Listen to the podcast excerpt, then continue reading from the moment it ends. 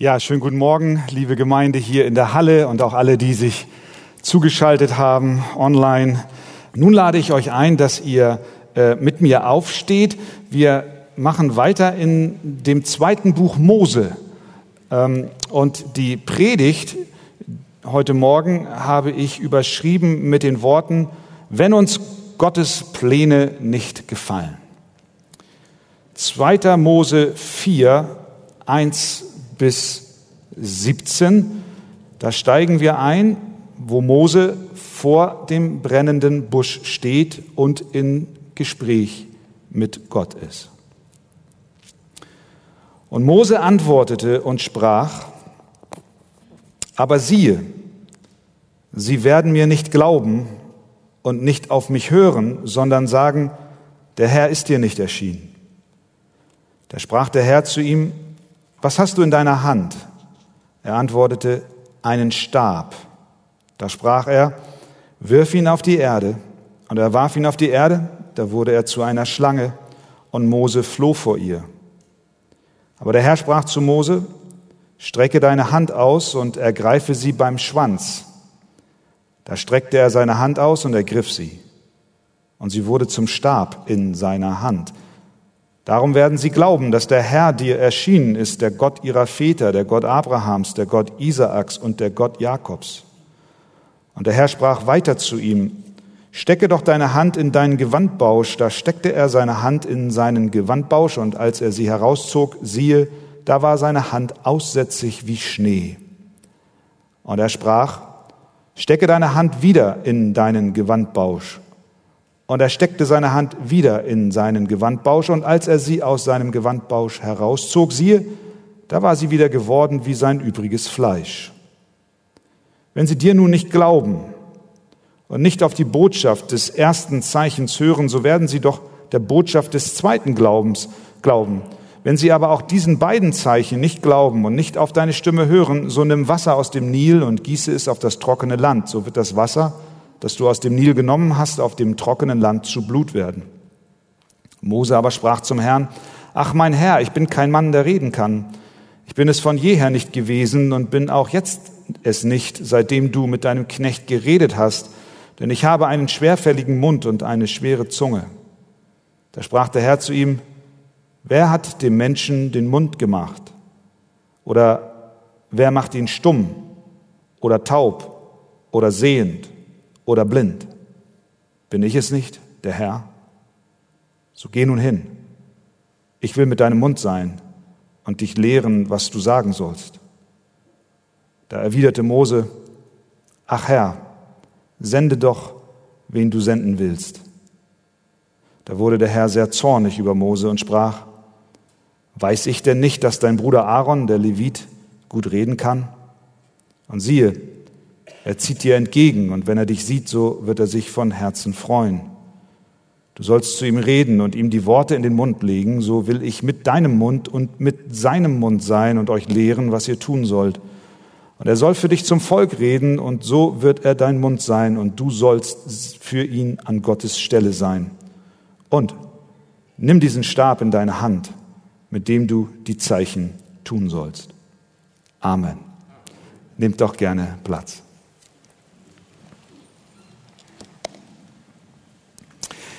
Mose stand immer noch vor dem brennenden Busch.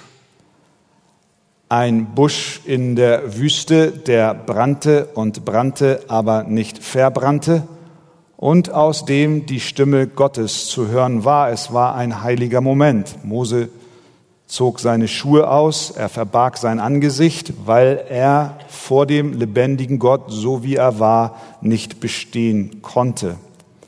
Diese erste Ehrfurcht schien sich mit der Zeit ein wenig abzuschwächen, besonders deshalb, weil der lebendige Gott dem Mose nun einen klaren Auftrag gab und ihm sagte, wozu er ihn vorgesehen hat. Und es entwickelte sich dann, wir können sagen, förmlich eine Diskussion zwischen Mose und dem Allmächtigen. Und in diesem Gespräch versuchte Mose, Gott klarzumachen, dass allerhand dagegen spricht, dass er nach Ägypten zurückgehen soll, um vor den Pharao zu treten und ihn aufzufordern, das Volk der Israeliten aus der Sklaverei freizulassen. Insgesamt hatte Mose fünf Einwände gegen Gott. Den ersten Einwand, den hatten wir schon im vorigen Kapitel gesehen, in Kapitel 3, Vers 11. Wer seine Bibel dabei hat, kann gerne mit dem Finger da mal hingehen. Kapitel 3, Vers 11, erster Einwand des Mose, wer bin ich, dass ich zum Pharao gehe und dass ich die Kinder Israels aus Ägypten führen sollte? Antwort Gottes, ich will mit dir sein. Zweiter Einwand in Vers 13. Siehe, wenn ich zu den Kindern Israels komme und zu ihnen sage, der Gott eurer Väter hat mich zu euch gesandt und sie mich fragen werden, was ist sein Name, was soll ich ihnen sagen? Mit anderen Worten, wer bist du, der du mich hier aus dem Busch ansprichst und mir diesen unmöglichen Auftrag gibst? Antwort, der große Ich bin hat dich gesandt. Der Gott, der immer war, der Gott, der immer ist und der Gott, der immer sein wird, der kein Anfang und kein Ende hat, er sendet dich. Aber diese Antworten genügten Mose nicht. Ihm widerstrebte Gott nun Folge zu leisten. Auch wenn wir nicht Mose sind, das ist klar hat dieser Text uns doch viel zu sagen, denn auch uns gefallen die Pläne Gottes häufig nicht, die er mit unserem Leben hat. Er erhebt Anspruch an uns, weil wir seine Geschöpfe sind, aber das passt uns nicht immer in den Kram. Was also, wenn uns Gottes Pläne nicht gefallen? Diese Frage, behalt die mal im Hinterkopf. Was, wenn dir Gottes Pläne nicht gefallen? Wir sehen jetzt den dritten Einwand, den Mose vorbrachte. In Vers 1 unseres gelesenen Textes, Kapitel 4, Vers 1. Mose sagte, aber siehe, sie werden mir nicht glauben und nicht auf mich hören, sondern sagen, der Herr ist dir nicht erschienen. Zwischen dem zweiten und dem dritten Einwand, also zwischen Vers 13 des dritten Kapitels und Vers 1 des vierten Kapitels, gab Gott dem Mose detaillierte Anweisungen. Wir haben es vor einigen Wochen gesehen, was er tun soll, wo er hingehen soll, mit wem er was zu besprechen haben soll. Und Mose reichte es immer noch nicht und er sagt, sie werden mir nicht glauben. Aber Gott blieb geduldig. Er half Mose, indem er drei Zeichen gab. Vers 2 bis 5 den Stab, Vers 6 bis 8 den Aussatz und Vers 9 das Wasser in Blut. Sein Stab, den Mose bei sich hatte, war eigentlich nichts Außergewöhnliches. Als Hirte, der dort in der medianitischen Wüste mit seiner Herde umherging, war das ein alltägliches Hilfsmittel für ihn. Doch als er ihn auf die Erde warf, auf den Befehl Gottes hin, wurde dieser Stab zu einer Schlange, die vermutlich giftig war, weil Mose vor der Schlange floh. Das heißt, er floh vor seinem eigenen Stab. Und es brauchte Vertrauen und Glauben in das Wort Gottes, als Gott zu ihm sagte, nun pack diese Schlange am Schwanz. Und er tat es im Vertrauen darauf. Und dieser, diese Schlange wurde wieder zurück zum Stab. Was wollte Gott damit deutlich machen? Er nutzte den Stab, um Mose zu zeigen, dass er ganz gewöhnliche Dinge benutzen kann, um etwas Großes zu erreichen, um seine Absichten zu erreichen. Es war derselbe Stab, mit dem Mose die Plagen auf Ägypten brachte.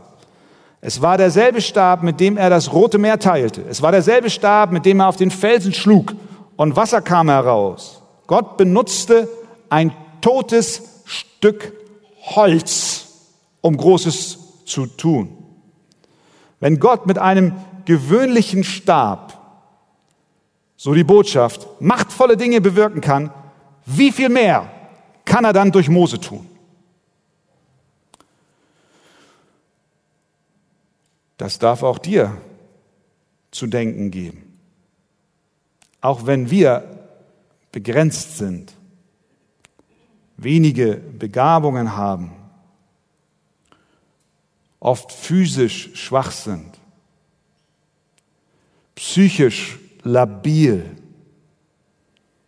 sind wir dennoch nicht weniger als ein Holzstab. Das Geheimnis des Wirkens Gottes liegt nicht in der Bedeutung des Stabes, sondern bei Gott selbst. Denn der Stab des Mose aus der Hand des Mose wurde in dem Moment, als er ihn auf den Boden warf, zum Stab Gottes. Und Mose glaubte und er warf den Stab auf den Boden. Und als er zum Stab Gottes wurde, geschah etwas Großes. Und so ist es auch mit unserem Leben. So schwach, wie du dich auch fühlen magst, wenn du dein Leben Gott weißt und dein Leben nicht mehr dein Leben, sondern Gottes Leben ist, dann kann er auch in deiner Schwachheit Großartiges bewirken. Und natürlich war es auch ein Zeichen für die Israeliten, denn äh, sie wurden da überzeugt von der Macht Gottes und von seiner Fähigkeit, sie aus Ägypten zu führen, denn die Schlange war ein Symbol für die Gottheiten Ägyptens. Sie beteten Schlangen an, das war für sie eine Quelle der Weisheit und äh, auch eine, ein Symbol der Macht. Aber indem Gott den Stab in eine Schlange und zurückverwandelte, zeigte er, dass er größer ist als alle Götter Ägyptens. Er ist der wahre Ich Bin, der immer war und der auch die Götter Ägyptens beherrscht. Und dann wurde Moses Hand aussätzig. Das war das zweite Zeichen, als er es, als er sie in sein Gewand steckte und wieder rauszog. Und dann sagte Gott, siehe, jetzt stecke sie noch einmal rein. Und er tat es und sie wurde rein. Und dann sagte Gott, und wenn sie dir bei diesen zwei Zeichen noch nicht glauben, dann nimm Wasser aus dem Nil und gieß es vor sie hin und es wird zu Blut werden. Nun sagst du, ja, ich verstehe, Gott hat ein Anrecht auf mein Leben, aber ihm mein Leben zu geben, gefällt mir nicht wirklich. Wenn ich doch nur ein Zeichen hätte, so wie Mose. Wenn, wenn mein Wanderstab, mein Walking Stick zur Schlange werden würde, dann würde ich glauben. Und dann würde ich auch bereit sein, mein Leben Gott zur Verfügung zu stellen. Sei es zum ersten Mal in meinem Leben, als dass ich ihn glaube, als den Erlöser und der, der für meine Sünden gestorben ist, Jesus Christus. Oder sei es auch als Christ in der Nachfolge, der ich vielleicht kleine Dinge in meinem Leben noch nicht ihm wirklich geweiht habe, wenn ich dieses eine Zeichen habe, dann werde ich folgen. Tatsächlich, viele Menschen halten Ausschau nach einem Zeichen von Gott. Sie wollen sicher sein, dass er existiert. Sie sagen, Sie, da im Alten Testament, da hat Gott ja noch Zeichen getan, aber, aber ich brauche es jetzt. Was interessieren mich die Geschichten von gestern? Ich brauche jetzt ein Zeichen von Gott. So waren auch die Pharisäer damals und argumentierten mit Jesus. Sie haben gesagt, Meister, wir wollen ein Zeichen sehen. Wir wollen ein Zeichen. Gib uns ein Zeichen. Und was hat Jesus gesagt? Ihr kriegt kein Zeichen. Das Zeichen habt ihr schon. Gibt kein anderes Zeichen als das Zeichen des Jona, sagte er. Denn gleich wie Jona drei Tage und drei Nächte im Bauch des Riesenfisches war, so wird der Sohn des Menschen drei Tage und drei Nächte im Schoß der Erde sein. Das Zeichen, nach dem du Ausschau hältst, ist schon da. Das Zeichen nämlich ist das leere Grab, so wie Jona drei Tage im Bauch des Fisches war und danach wieder rauskam, so war Christus im Grab. Drei Tage war er im Tod, aber er wurde auferweckt. Das ist der Beweis, das ist das Zeichen, was du brauchst. und was du im Glauben annehmen musst. Warte nicht auf große Zeichen und Wunder, sondern vertraue dem einzigen Zeichen, das ist Jesus Christus, der am Kreuz für Sünder gestorben ist, der für deine Schuld am Kreuz bezahlt hat und der zu dir jetzt sagt, weißt du, ich bin dein Schöpfer, ich habe dich gemacht und nun möchte ich, dass du dein Leben mir unterstellst. Nur dann kommst du zur vollsten Zufriedenheit und zum Glück und zur Vergebung deiner Sünden und in die Gemeinschaft mit Gott dem Vater. Und du sagst, ich will ein Zeichen. Und die Bibel sagt, nein, das Zeichen ist schon da. Jesus sagt es zu dir. Er sagt, das Grab ist leer. Es gibt kein anderes Zeichen. Mehr brauchen wir nicht.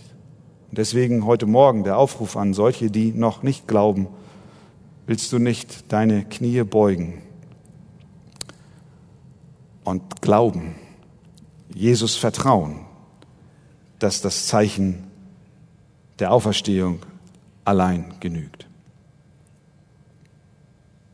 Und dann kam Moses vierter Einwand.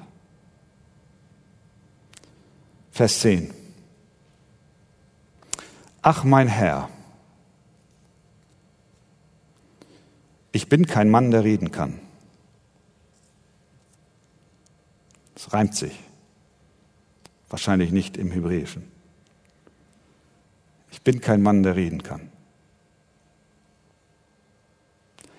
Mose weiter. Ich bin es von jeher nicht gewesen und bin es auch jetzt nicht, seitdem du mit deinem Knecht geredet hast. Denn ich habe einen schwerfälligen Mund und eine schwere Zunge. Ja, wir merken, die Schlinge zieht sich enger zusammen um den Hals. Sehen wir das? Mose ahnt es schon, okay. Da, da, es braucht vermutlich eines gewissen diplomatischen Geschickes vor dem Herrscher der damalig, wahrscheinlich, des damalig wahrscheinlich mächtigsten Landes zu treten und zu sagen, lass mein Volk ziehen. Da gehst du ja nicht einfach mal rein, wie du zum Bäcker gehst und sagst, ich hätte gerne zehn Brötchen. Und da musst du ja dich vorbereiten innerlich. Und er zweifelte daran, das zu können. Wenn er hier sagt, ich bin kein Mann, der reden kann, dann wissen wir nicht exakt, was es war, das ihn zu dieser Aussage bewegte.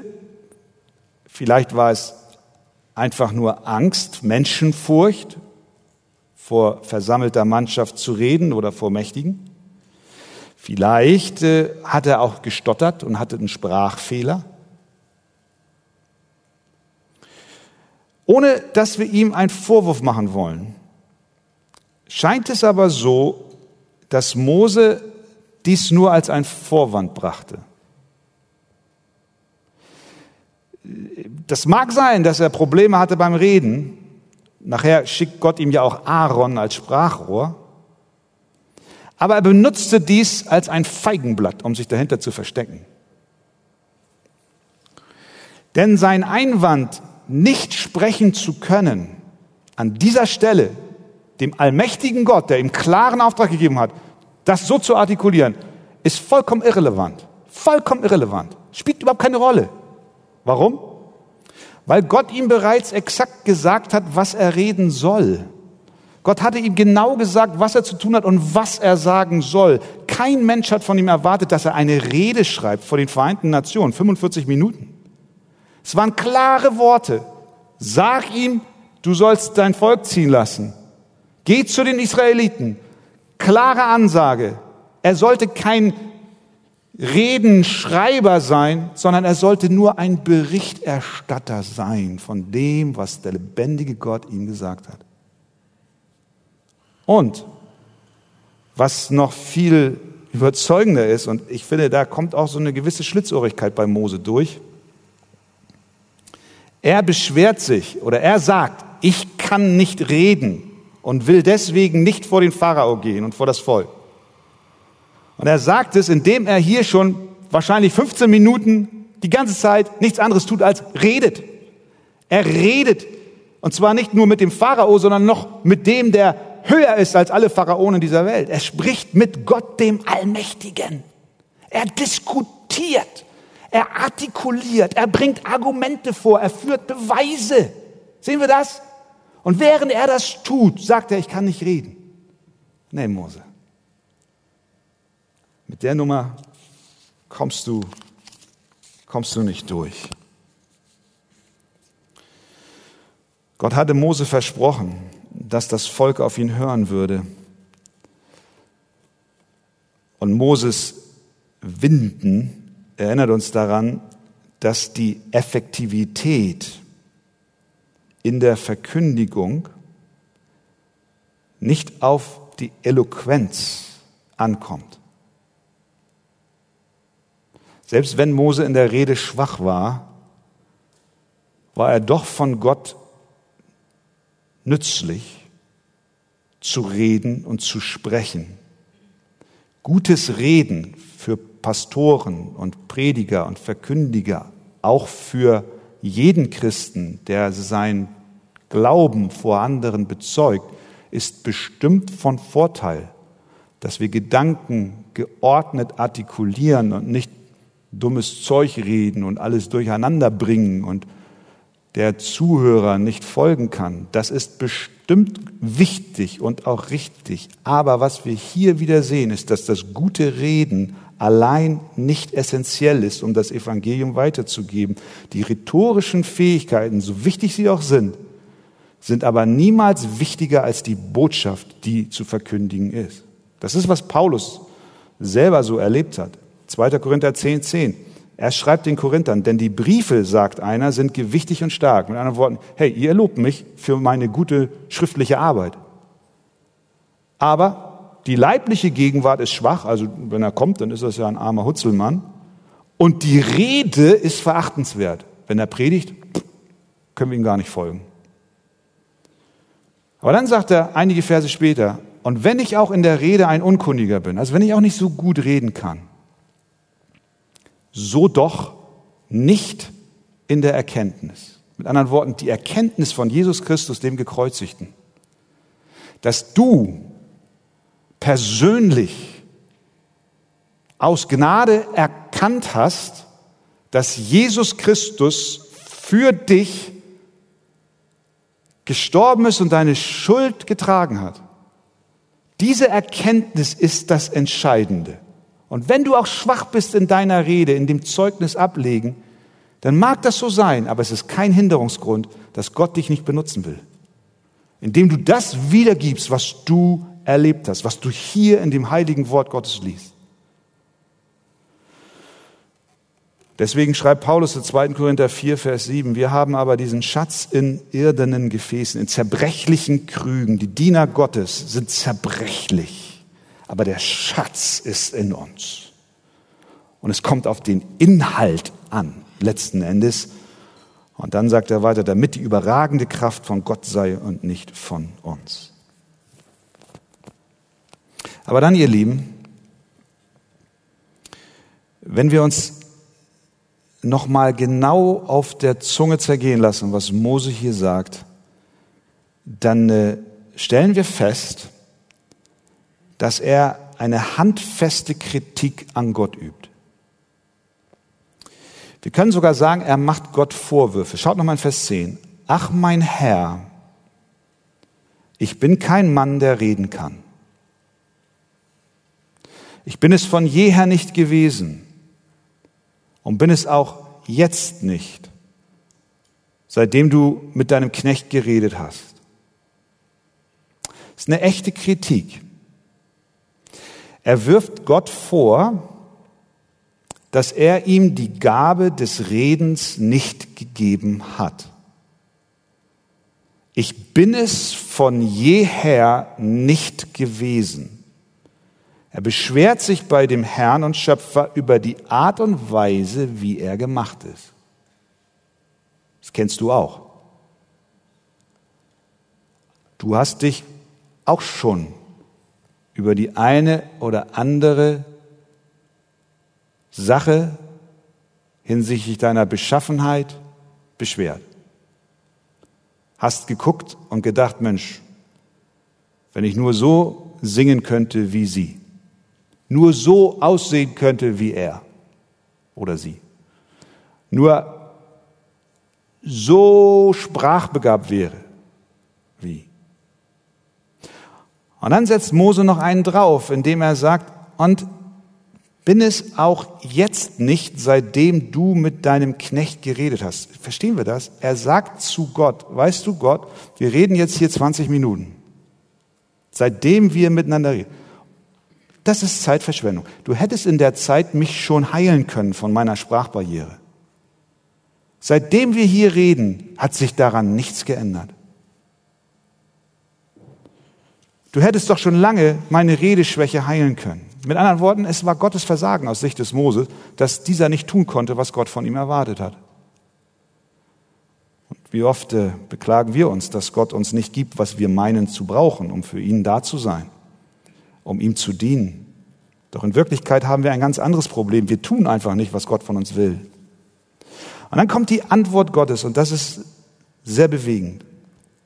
Nachdem Mose sich anmaßte, Gott zu kritisieren, antwortet Gott folgendes, Vers 11. Wer hat dem Menschen den Mund gemacht? Oder wer macht ihn stumm oder taub oder sehend oder blind? Bin ich es nicht, der Herr? Diese Fragen, die Gott hier ganz pointiert und ganz scharf formuliert, artikuliert, erinnern uns, dass Gott uns so geschaffen hat, wie er uns wollte. Ich spreche nicht über sündhafte Tendenzen und böses Herz. Das muss von Christus reingewaschen werden. Aber ich spreche von den Gaben, den Talenten, dem Aussehen, den Dingen, die dich ausmachen. Gott hat dich so geschaffen, wie er dich haben wollte. Wer gab unseren, wer gab uns, wer gab uns unsere Augen? Wer gab dir deine Ohren?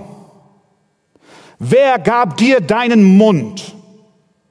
Und du sagst, der ist zu schief. Ich kann nicht reden.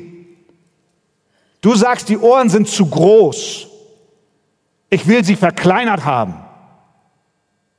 Wer gab sie dir? Offensichtlich war es Gott. Und wenn dem so ist, welches Recht haben wir zu sagen, meine Fähigkeiten oder meine Unfähigkeiten hindern mich daran, dir Gott mein Leben zu weihen? Den Auftrag zu erfüllen, den du mir gibst. Gott hat uns mit jedem Talent ausgestattet, was wir benötigen, damit sein guter Wille zustande kommt. Er schuf uns so, wie er uns brauchte, damit wir zu seiner Ehre leben. Und wenn das so ist, dann ist jede Beschwerde über unsere Erscheinung oder über unsere Unfähigkeiten ein Murren gegen Gott. Und jedes Mal, wenn wir unsere Unfähigkeiten bejammern, beschimpfen wir Gott, der uns wunderbar gemacht hat. Was wir stattdessen tun sollen, ist Gott mit den Gaben und Fähigkeiten dienen, die er dir, die er mir geschenkt hat. Auch wenn unsere Talente begrenzt sind, und das sind sie, natürlich, sollten wir sie doch zu seiner Ehre einsetzen.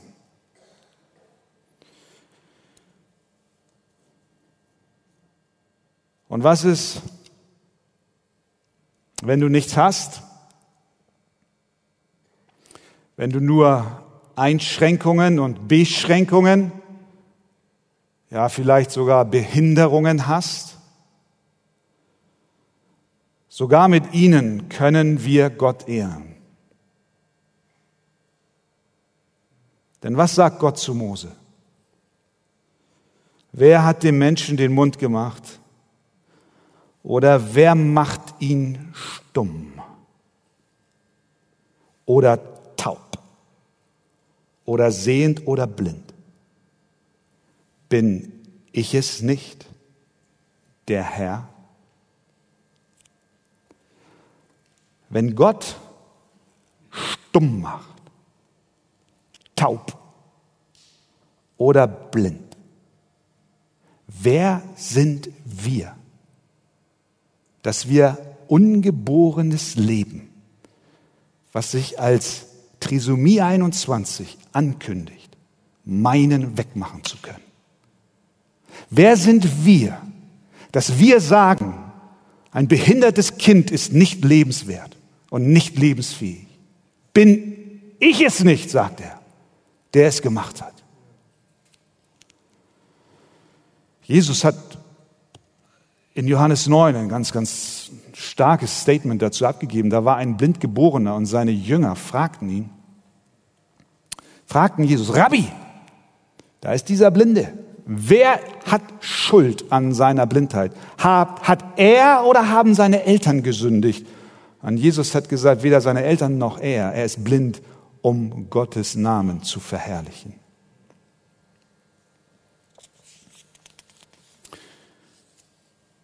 Sehen wir, dass das auch eine ganz andere Kultur ist, in der wir als Christen leben?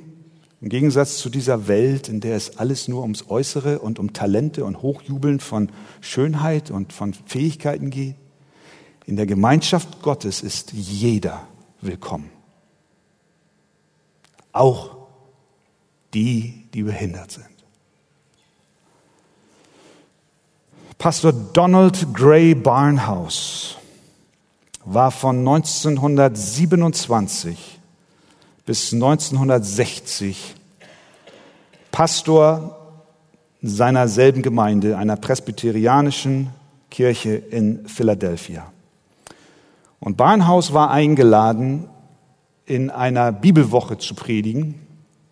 Und er kam jeden Abend, war er dort in dieser Gemeinde. Und die Gemeinde hatte einen jungen Pastor, dessen Frau hochschwanger war. Und man machte schon immer Witze. Es kann sein, dass der junge Pastor vielleicht heute Abend nicht kommt, weil seine Frau ein Kind bekommen hat. Und tatsächlich am letzten Abend dieser äh, Bibelwoche kam der junge Pastor nicht und Barnhaus wusste, was geschehen war. Das Kind war geboren. Was er aber nicht wusste, war, dass es mit Down-Syndrom auf die Welt kam. Und der junge Vater kam im Anschluss zu Pastor Barnhaus und sagte zu ihm, Dr. Barnhaus, unser Kind hat das Down-Syndrom. Ich habe es meiner Frau noch nicht gesagt. Und ich weiß nicht, wie ich es ihr beibringen soll. Man hat ihr das Kind gleich genommen, damals war das so. Und die Mutter wusste noch nicht. Barnhaus antwortete diesem jungen Vater, mein Freund, dies ist vom Herrn. Und er schlug die Bibel auf. 2. Mose 4, Vers 11. Wer hat dem Menschen den Mund gemacht? Oder wer macht ihn stumm oder taub oder sehend oder blind? Bin ich es nicht, der Herr? Der Pastor, der junge Vater, wollte die Schriftstelle selber sehen. Und während er sie las, sagte Barnhaus, mein Freund, du kennst die Verheißung aus Römer 8, dass alle Dinge, einschließlich deines Kindes mit Down-Syndrom, denen zum Besten dienen, die den Herrn lieben. Der junge Vater ging zurück ins Krankenhaus an das Bett seiner Ehefrau, die sich schon Sorgen machte und natürlich spürte, dass etwas nicht in Ordnung war. Aber nun war er in der Lage zu sagen, Schatz, der Herr hat uns mit einem Kind gesegnet, das Down-Syndrom hat. Nachdem die Frau mit ihrem Weinen aufhörte, fragte sie, woher hast du die Gewissheit, dass dies vom Herrn kommt? Dann zeigte er ihr diesen Text aus 2. Mose 4. Wer hat dem Menschen den Mund gemacht? Oder wer macht ihn stumm oder taub oder sehend oder blind? Bin ich es nicht, der Herr? Dann rief diese junge Mutter ihre Mutter rum an, die wiederum an, also die Oma des Neugeborenen, und sie überbrachte die Botschaft, Mama, der Herr hat uns mit einem Kind gesegnet das Down-Syndrom hat. Am folgenden Sonntag kamen in die Gemeinde dieses jungen Pastors 70 Krankenschwestern aus diesem Krankenhaus. Und es heißt, 30 von ihnen haben ihr Leben Jesus gegeben. Nun, so eine Geschichte ist wunderbar. Aber auch wenn du nicht in diesem großen Umfang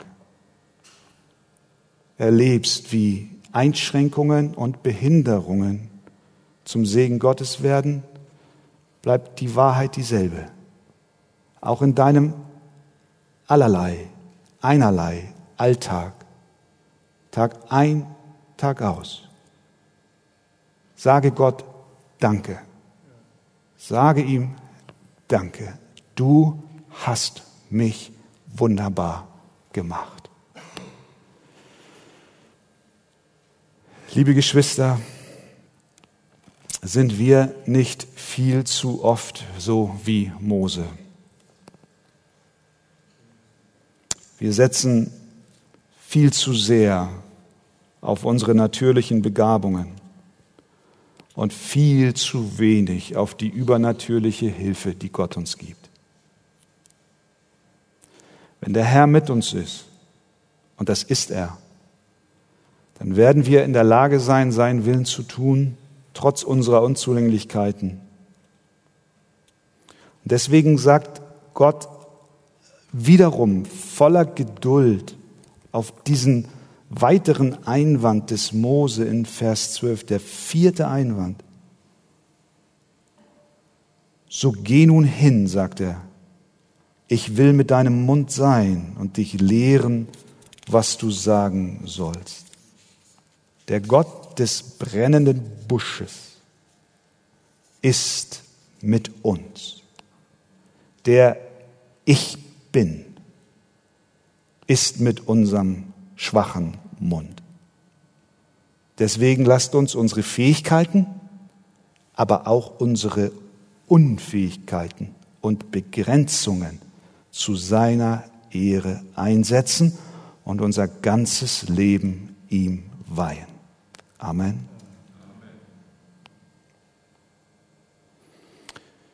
Ja, jetzt könnte man doch meinen, nu ist aber gut Mose.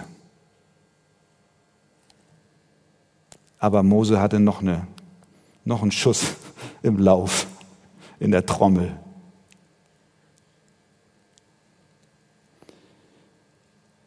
Gott hörte die Einwände des, des Mose geduldig an und kam immer wieder auf den Kern zurück, nämlich Mose, geh nach Ägypten, führe Israel aus der Sklaverei. Viermal in dieser Unterhaltung sagt er das.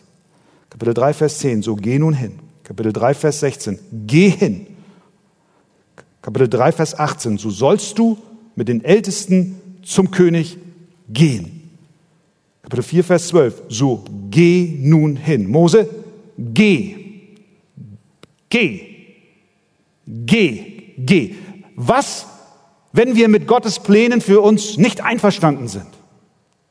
Was, wenn uns Gottes Pläne nicht gefallen? Geh. Geh. Geh. Glaube. Glaube. Glaube. Unsere Einwände hat er längst entkräftet.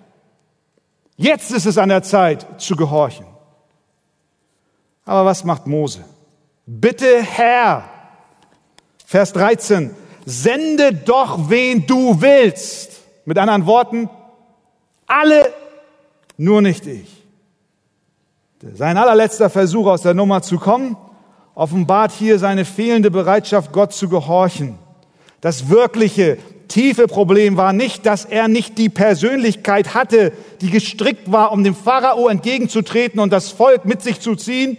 Das wahre Problem war auch nicht, dass der Name Gottes nicht bekannt war. Das Problem war auch nicht, dass die Israeliten ihm nicht glauben würden oder dass er nicht reden könnte.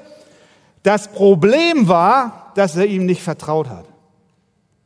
Und dass Gott, dass Mose in diesem Moment nicht bereit war, sein ganzes Leben Gott zur Verfügung zu stellen. Auf all diese Bedenken hatte Gott eine hervorragende Antwort. Das wahre Problem war, dass Mose nicht vertrauen und glauben wollte. Schau, Bruder, und liebe Schwester, es gibt Zeiten, es gibt Zeiten, in denen wir ganz sicher fragen dürfen, wer bin ich Herr, dass du mich zu dieser Aufgabe rufst? Und es gibt auch Zeiten, wo wir fragen dürfen und sollen, wie ist dein Name? Wie ist dein Name? Und es gibt auch Zeiten, wo ich fragen darf, Gott, kann ich Vertrauen haben? dass du mit mir gehst in diese Aufgabe hinein, in diesen Glaubensweg hinein. Aber sobald wir wissen, was Gottes Plan mit uns ist und er klar artikuliert hat und er hat es uns gesagt in seinem Wort, was wir zu tun haben, sobald wir es wissen, dann kommt die Zeit, wo keine weiteren Fragen mehr zu stellen sind. Dann geht es Gott hier so, wie es manch einem Vater geht, der seine Kinder um etwas bittet und sie auffordert, etwas zu tun und vier, fünf Mal wird diskutiert und hinterher gefragt und irgendwann nimmt der Vater die Faust und haut auf den Tisch und sagt, mach. Nur ist genug. Und so ist das hier auch. Vers 14, habt ihr das gesehen? Da wurde der Herr sehr zornig über Mose. So, jetzt ist Schluss. Jetzt ist Schluss. Mose, jetzt ist vorbei. Der Herr wurde sehr zornig über Mose.